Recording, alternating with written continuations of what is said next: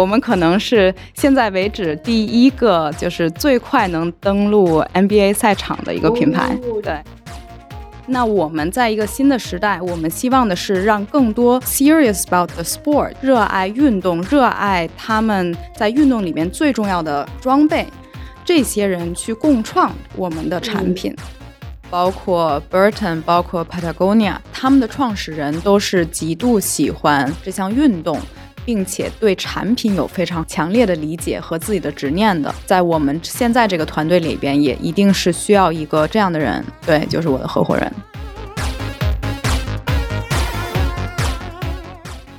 在多元文化交流中碰撞有趣行业观点。Hello，大家好，我是 Jim，我是 Amy，欢迎来到出海早知道。出海早知道是由一站式红人营销平台 Relay Club 出品的播客。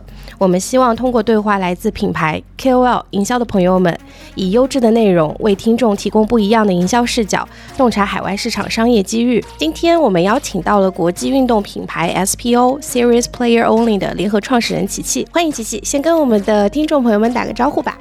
Hello，大家好。嗨，琪琪，嗨。那首先想要跟我们听众们分享一下，今天是我们第二次尝试录制今天的节目，因为三周之前我们在就是准备录制的过程当中，我自己感觉有一点不对劲儿，然后我们在现场，然后。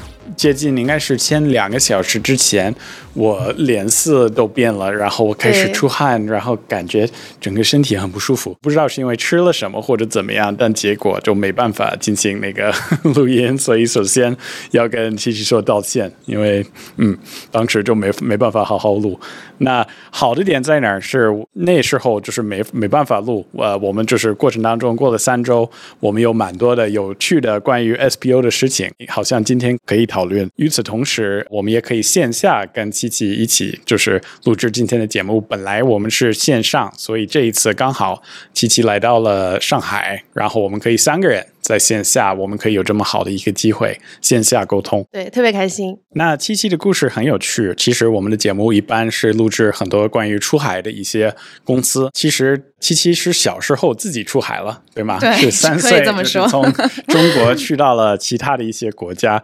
所以就是可能是我们开始聊这个 SBO 之前，可能是先想知道更多关于七七自己的故事，然后你怎么进入到这个出海的领域，然后你出海的故事可以跟大家。要分享一下，对我是出生在北京，三岁的时候出海的，去的德国，然后后面在我创立 SBU 之前出海过。挺多次去了，大概可能有十多个国家吧。第一次是从德国去了香港，在那边去做了一个 management trainee，在巴斯夫。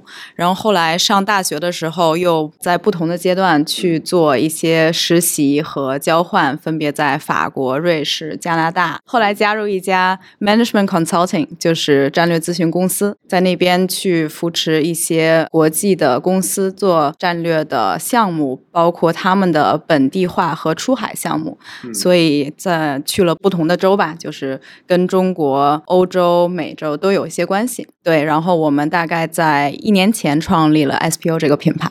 嗯。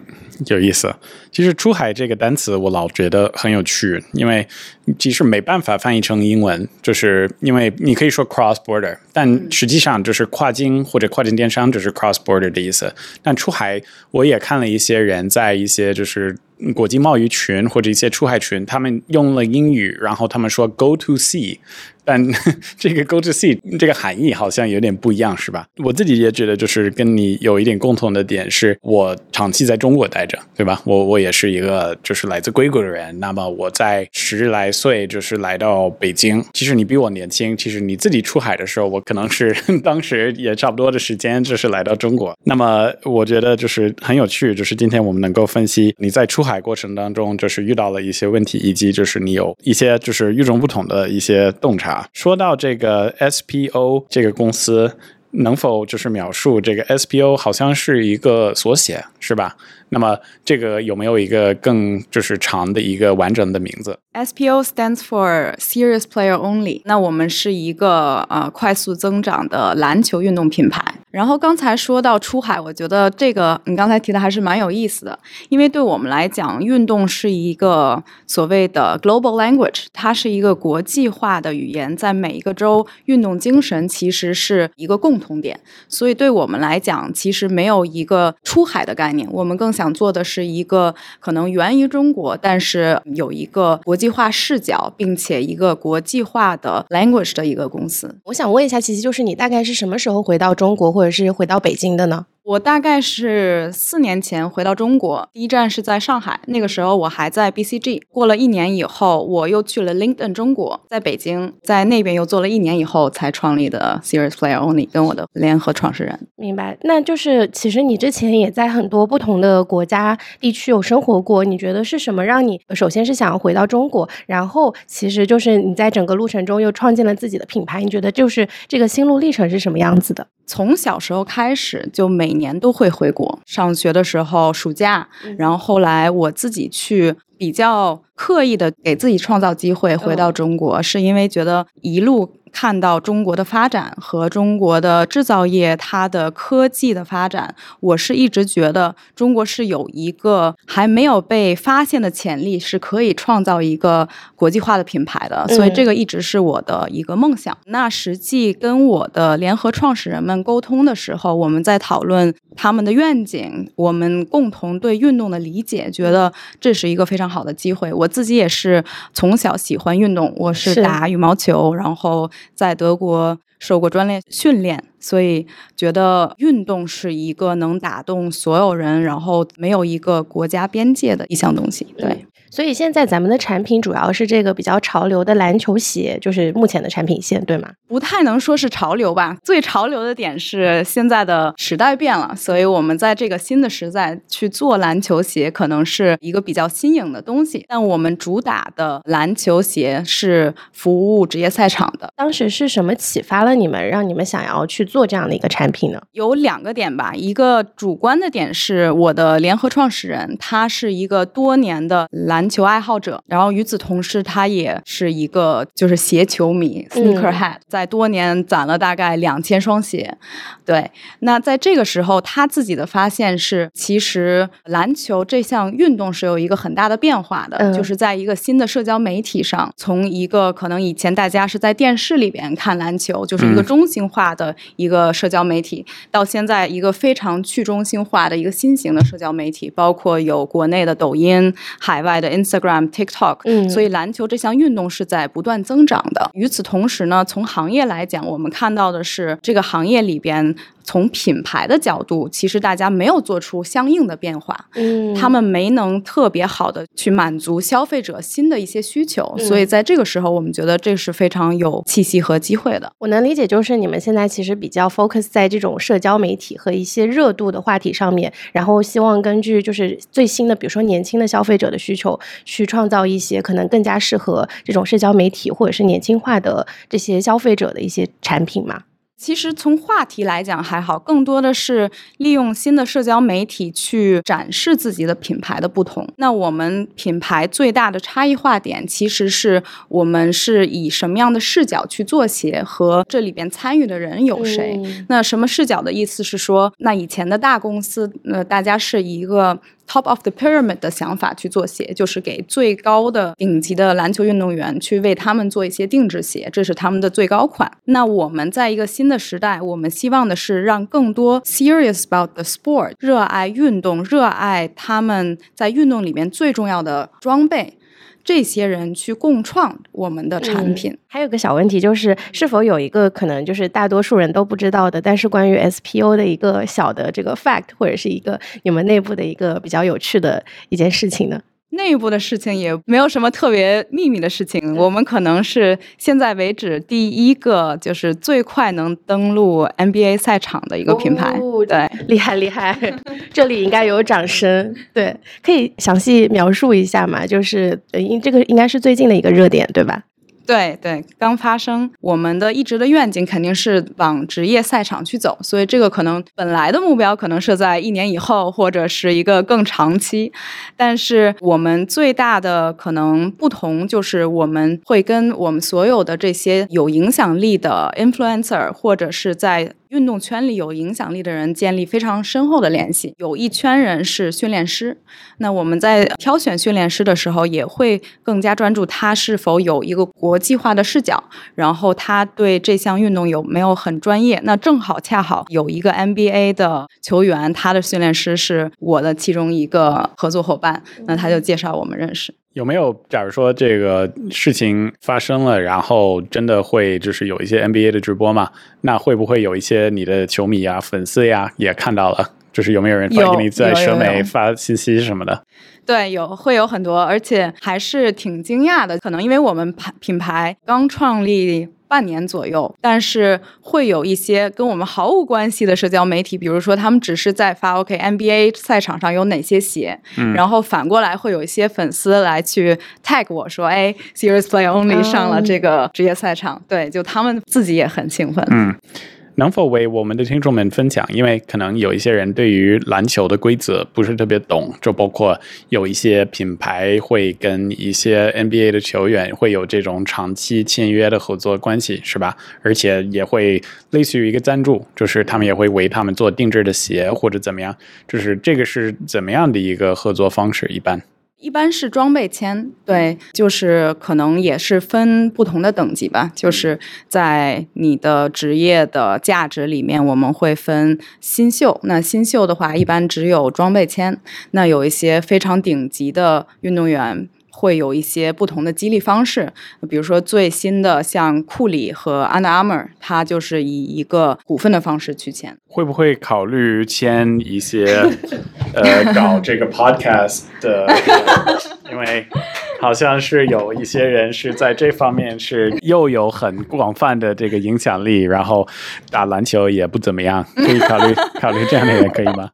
呃，我觉得这个呃确实是我们品牌不同的点，就是我们不是很有一个纸面上的 guideline，希望和与谁合作，我们是希望挖掘他自己的故事啊，然后 serious player 对我们的定义也不。光是运动，而是对自己的热爱有一个非常 serious 的看法，所以我觉得我们后面可以聊一下。嗯嗯，好。我我觉得说到这里，就是很多的观众朋友们，就是也会感兴趣，说这个鞋到底长什么样，能够就是被 NBA 的这个球星穿到。那其实我们的播客也有这个视频的形式，大家可以在那个小宇宙，我们有一个小链接，可以看到我们的主播 Jim 就正穿着一双粉红色的 SPO 的鞋，然后可以展示一下。对，说句实话，就是四周。前就是已经给我送了一双鞋，然后我从那个时候到现在一直体验，因为十五年前就是我 ACL 韧带受伤了，我不能好好打篮球，其实本来也不能好打，但这个是一个很好的借口。那么呃，后来就是我能够做的运动是包含跑步、举重，那举重就是你也会需要一些这样的鞋子，就是在健身房举重过程当中，你也会需要一些运动鞋，然后。生活日常也是会需要一些，就是比较休闲的鞋子。那我就是穿的这一双，这一双叫叫什么来着？就是我现在你给我送的这一双，Player One。Player One 是吧？就是我已经穿了这个 Player One 已经有接近一个月，然后有两个感受。第一个是很轻，就是其他的鞋子相对来说都比较重，然后。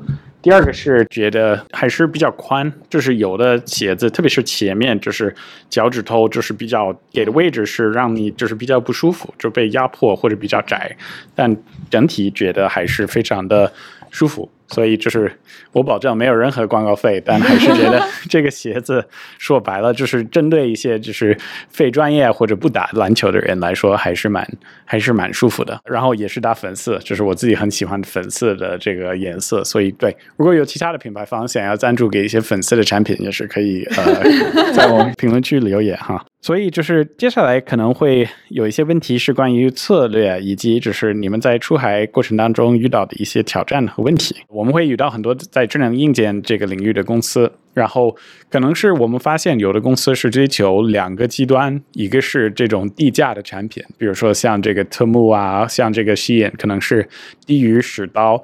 那在另一方面，就是另一个极端可能会考虑到这种高价的产品，比如说一些电子消费产品，包括一些就是其他的领域是高贵的这些产品。那你这个产品其实不是特别符合这两个群体，而且就是可能是在时尚、这个服装以及篮球或者在运动这个领域，其实跟很多的这些中国出海公司的筛选的赛道不太一样。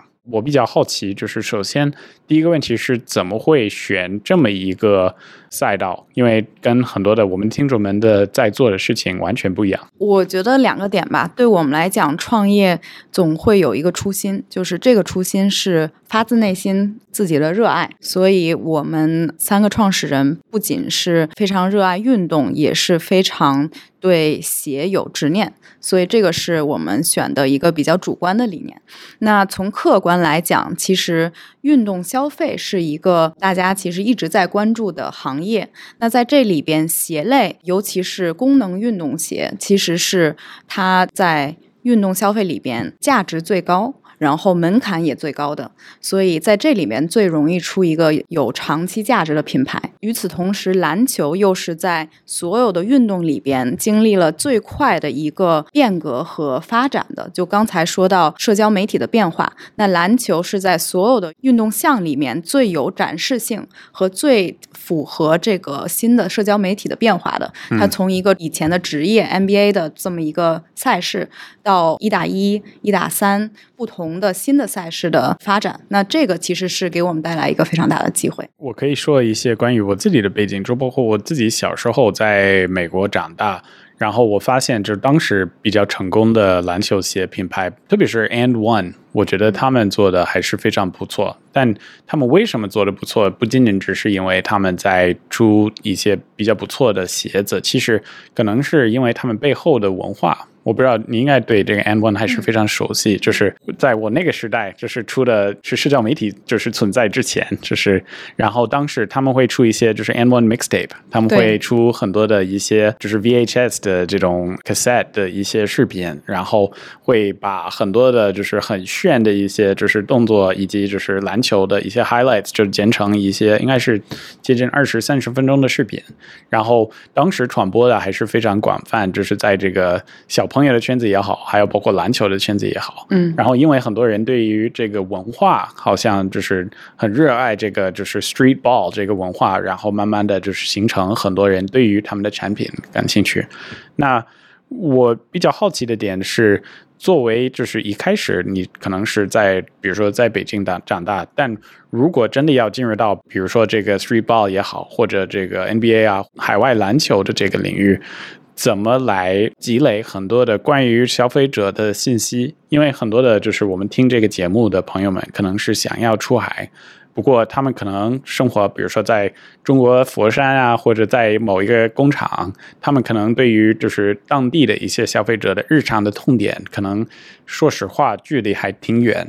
所以对你来说，就是我们比较好奇，就是怎么样在 SPO 解决这个问题，然后是否有一些建议可以给到一些。其他的公司，如果他们想要理解当地市场的特性，应该怎么去做？我觉得这个确实也是我们行业里边一个比较不同的点，因为运动首先是一个国际化的项目，但是运动鞋也是一个相对来讲地域性的特征比较小，大家其实对运动鞋的需求还是在就是。不同的国家都是类似的，所以我们其实去观察整体的一个行业发展，它的一个发展也是比较同质，就是大家其实对这些老的品牌，就比如说像 Nike、阿迪，甚至包括李宁、安踏，这些都是一些非常成熟的品牌。那他们在这几年其实过得非常舒服，嗯，就是大家都是经历了这个运动的红利，然后大家都是在为这些。顶级的运动员做鞋，但慢慢的就会离消费者越来越远。那我们做的是去不断的在新的一个社交媒体里边去与消费者产生联系。比如说，我作为创始人，我是 daily 去跟我们的 consumer、我们的运动员、我们的合作的这些伙伴们联系，并且去了解他们实际上的需求，且去 communicate 我们自己的 difference。然后刚才其实说到一些就是老套的品牌，比如说 Nike，有没有学过他们的一开始的成立公司的这些故事？比如说 Phil Knight 不是写了那本书《Shoe Dog》，有没有看过？有，肯定也看过。对，我觉得还挺有趣。很多人一开始认为这个 Nike 可能是一拍脑门就想起来一个完整的品牌和品牌故事以及任何的这个产品线。实际上，他的故事还挺长的。他是小时候，他第一份工作好像是为这个日本的一个鞋的鞋子公司，这个 Onitsuka Tiger 是做他们的代理，然后。慢慢的就是因为他常年就是卖他们的鞋子，在美国就是日本的公司的鞋子，在美国的线下门店，慢慢的就是积累更多的关于这个鞋子的圈子的一些洞察，然后慢慢的就是开始有意向，就是搭建的一个品牌。我不知道，就是你会不会建议大家，假如说如果他们想要进入这个鞋子领域或者运动领域，看这样的书。一定要看，因为确实是一个传奇人物。但我觉得最好的总结是我看到我比较喜欢的运动品牌，包括 Burton，包括 Patagonia，他们的创始人都是极度喜欢这项运动，并且对产品有非常强烈的理解和自己的执念的。所以我觉得就是在我们现在这个团队里边，也一定是需要一个这样的人，对，就是我的合伙人去做。那下次我们邀请他参与这个 podcast 就对了。那。因为就是很多的品牌都需要一个明显的区分的点，有没有认为你们自己就是有一个与众不同的点，跟任何其他的精品是不一样的？这个也刚才有稍微的提过，就是我们最大不同的点是我们在。创造鞋的过程，在设计的过程是不断的聆听消费者的需求、他们的意见，且把我们的一个研发和制造过程做的所谓的 transparent，就是我们是以一个 open door 的方式去造鞋。这个意思是说，我们的消费者可以在日常的环境里面。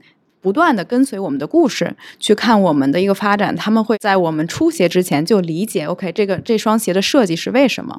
那第二点就是我们的迭代速度也因此会很快。那正常一一双运动鞋会需要一年到两年的这么一个研发和制造过程。那我们的 Player One 去年在十月份上市以后，今年会有两次迭代，所以就是以一个非常快的速度去不断的去给大家带来新的一些改变，让大家理解我们每天在做什么。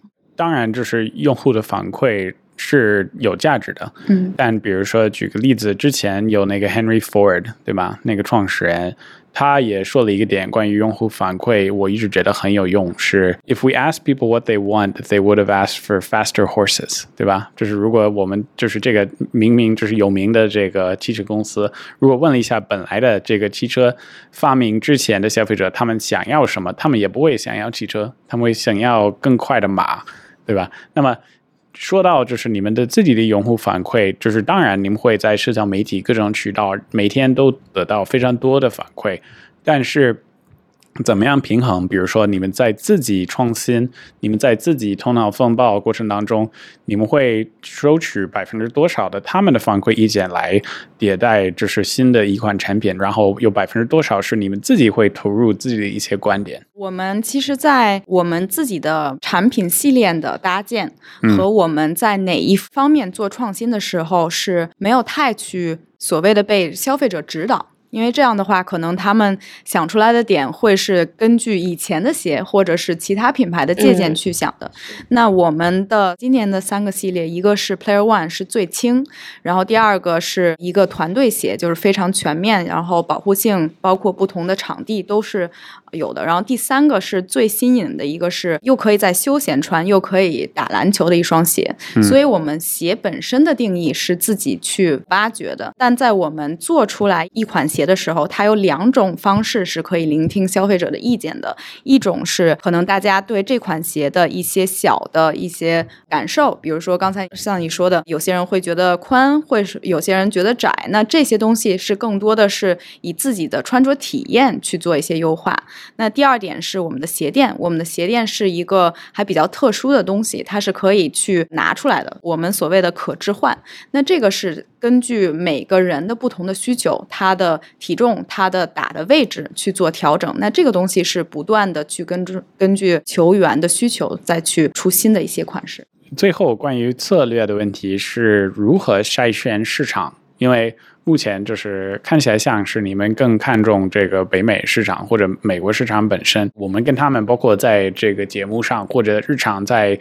见新的客户过程当中，他们会告诉我们他们想要在哪一些市场去发展，然后我们问他们过程当中，有的客户会直接回一个词“外国”。对吧？那外国很大，对吧？其实外国是分很多国家，呃，你们好像是比较清楚，就是你们想要去什么市场。那怎么样筛选这个市场？然后一开始就是在公司资源比较有限的情况之下，怎么样筛选正确的市场？我觉得首先一点是说，社交媒体，尤其是海外的这些社交媒体都是没有边界的。所以在我们真正做 communication 的时候，我们是面对所有的消费者。我打个比方，我们在第一天去开我们的 Shopify、我们的 website 的时候，大概有一百五十个国家的 visitor 来找我们。那这个是一个我们收到的反馈。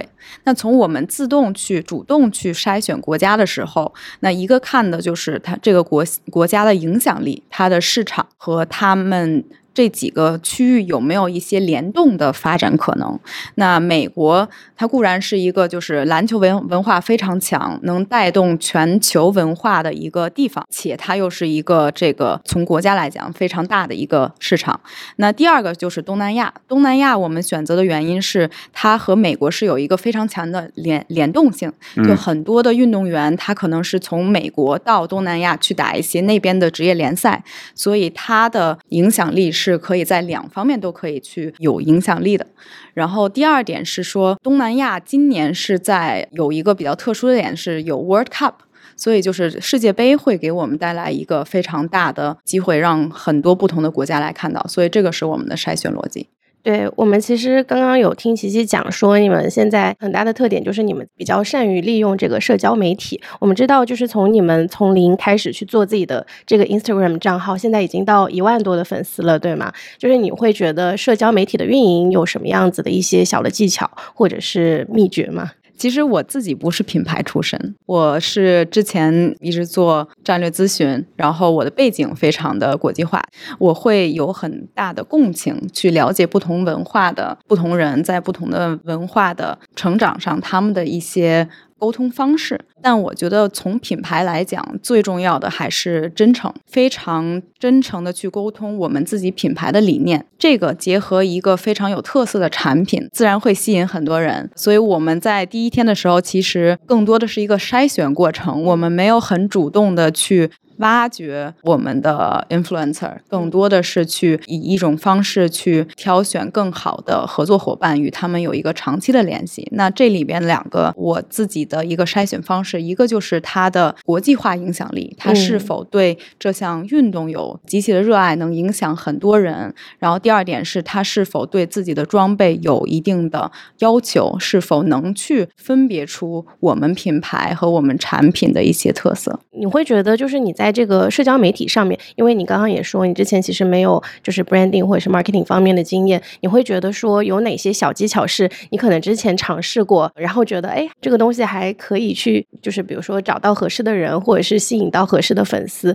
就是有没有什么小技巧你之前试过，觉得很好用的？我觉得最好用的其实是比较花时间在产阐述自己的一个品牌理念上面，让更多的人真正理解我们品牌的不同，然后通过这些人再去有一个呃口碑传播的方式，让他们再去找他们自己认为合适的人，再去与我们合作。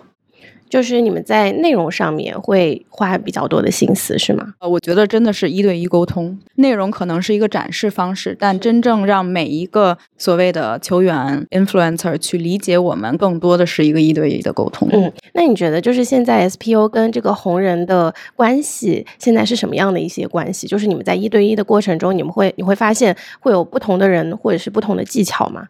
我觉得这方面还是我们希望，我会第一句话就会说一下我们品牌为什么做这个品牌，我们想用一个什么新的方式去做。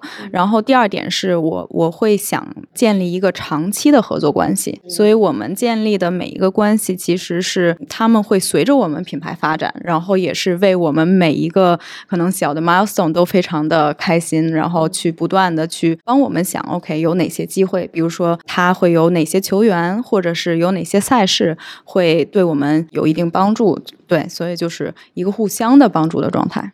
那在筛选这些红人的过程中，你会对他们进行一个分类吗？就比如说，你们会发现什么样子的红人比较适合你们，以及说你们在这个路上有没有进行一些其他的探索？我觉得从我们自己的领域来讲比较清晰，就是一个是纯运动员，他不需要太去。解释这个产品为什么适合他，因为运动员对鞋他的需求非常的清晰。然后第二点就是教练，那教练其实是有更大的一个圈层影响力的，他可以去影响他的学生，然后也可以去影响他的从一些年轻的学生到一些已经职业化的一些学生。所以第三点是博主，就是更多的是从产品角度已经非常专业化的去。评论这双鞋，那我们其实，在三个。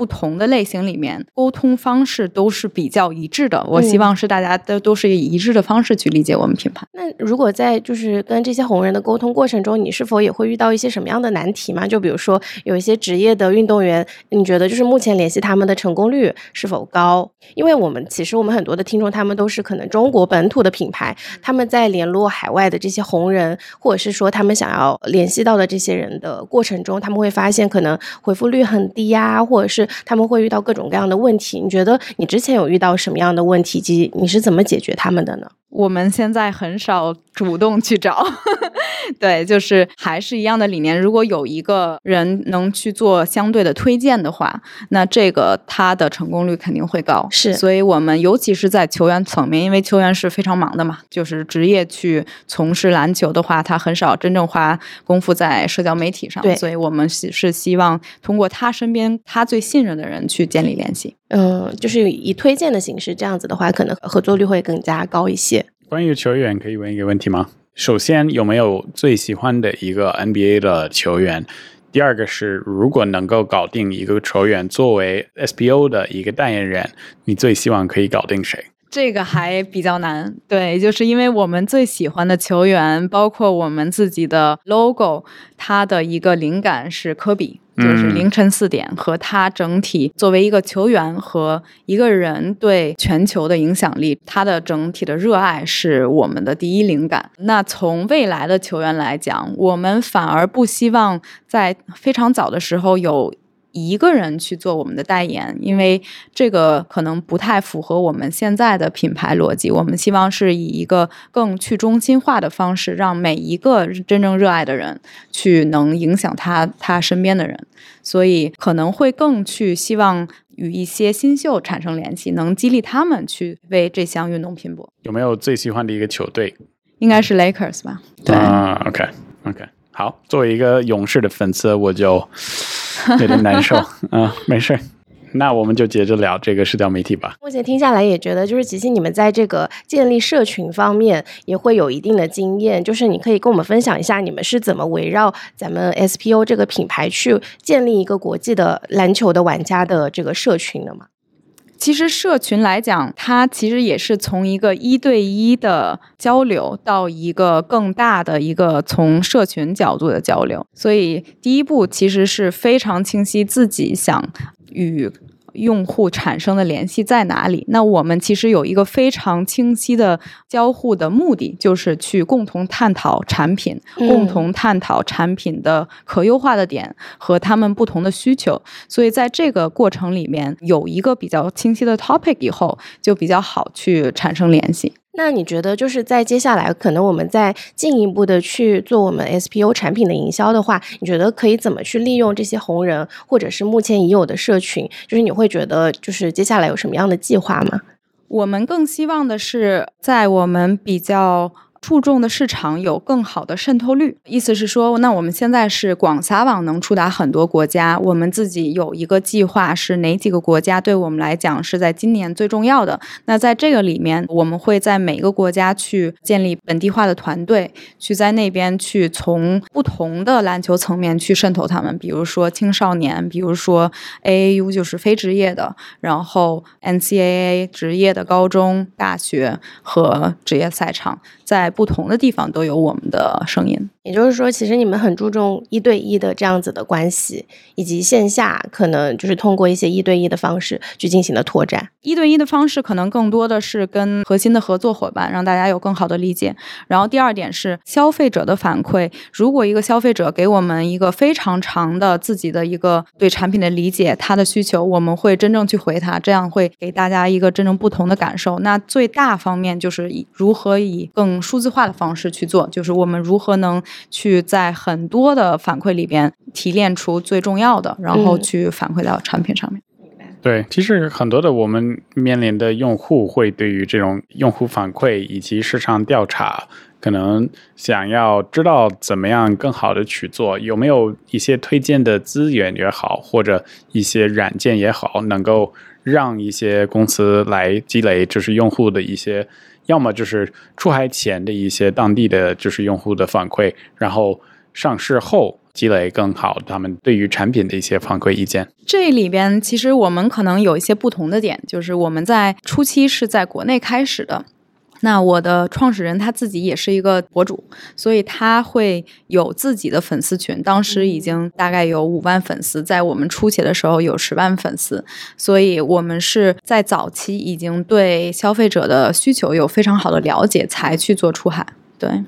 然后上市后，像你说的，就是你会有很多个人。给你们分享一些观点关于产品，但你不能就是作为公司，就是把所有的就是公司的策略都挂钩在一个人的身上，是吧？那不同的一些人的反馈意见，有没有一个系统性的一个方式来就是积累他们的一些反馈意见？我们有两种方式，一个是一对一，就是消费者确实会给我们有很多私信去去给我们一些反馈。那第二个就是他们做做一些评论，那我们在评论系统里面能看到那。评论系统我们可以做一些筛选，用一些工具去挖掘这些的共同点。但其实还有一点就是做鞋其实比较清晰，大部分大家的反馈可能会能总结到两到三点，所以这个是一个我们不会丢失在很多的反馈里面的。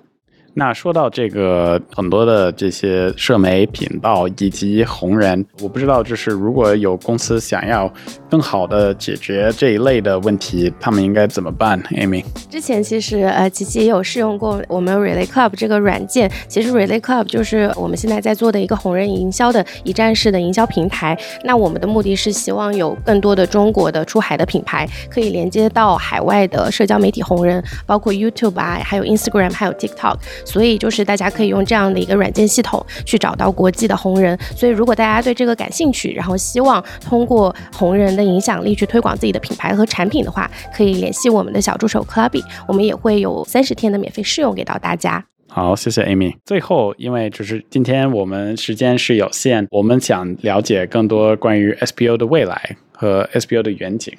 然后很多公司可能一开始阶段只是从一个产品开始，但就是我们也比较好奇，关于你们自己的远景和使命，有没有一个长期的一个思路？关于未来想要发展成什么样的公司？比如说像 Nike，就是一开始是做鞋子，后来就变成一个生活方式公司，或者像一些比如说 And One，就是比较窄，只是在这个篮球领域做事儿，或者有没有一个？长期的目标或者一个远景，可以跟大家分享一下。我们的愿景就是 inspire everyone serious about the game。所以在这里面，其实篮球是我们的出发点，因为我们自己对这个市场机会，我们对这项运动的热爱，去让我们在这里边开始。但是 serious one 和真正运动其实有很多种，所以我们会考虑一些比较长远的未来，会有不同的运动可以以类似的方式去做。那短期的话，我们更希望是专注于这项运动，去把它做到我们最理想的状态，那就是能在最专业和最职业的赛场上能看到我们。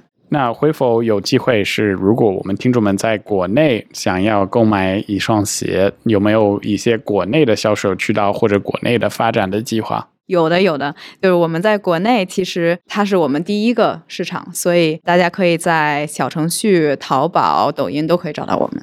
好，好，好，我们会在这个节目的评论区以及 show notes 里面，我们会把这个电商的链接以及这信息也可以放上去。那如果大家就是对于这个今天的就是嘉宾想要提出一些问题，也可以在评论区沟通。Amy，是否我们有一些问题也是准备给大家？我们最近其实跟我们的听众就是会有一些小的互动的问题。今天的问题第一个是你是否有接触过哪个品牌，它的 Instagram 做的像 SPO 目前一样成功？然后第二个就是他们做了有哪些有意思的事情可以分享给我们？对，然后除了我们的这些问题以外，我们会为每一个节目的嘉宾准备一个 quiz，从他的这个职业的那个领域筛选一些比较难回答的问题。那我们想问一下，就是琪琪有没有愿意参与这么一个 quiz？可以啊。然后这些问题都是选择题。那第一个问题我就交给 Amy 来问。第一个问题是美国运动品牌 Reebok 英文一词的原意是什么？共有三个选项。第一个选项是希腊神话中某种跑得飞快的动物。第二个选项是一种非洲的羚羊。第三个选项是创始人觉得 Reebok 这几个字母随机组合听起来很吸引人。我感觉是第三个，你确定吗？其实我也不知道。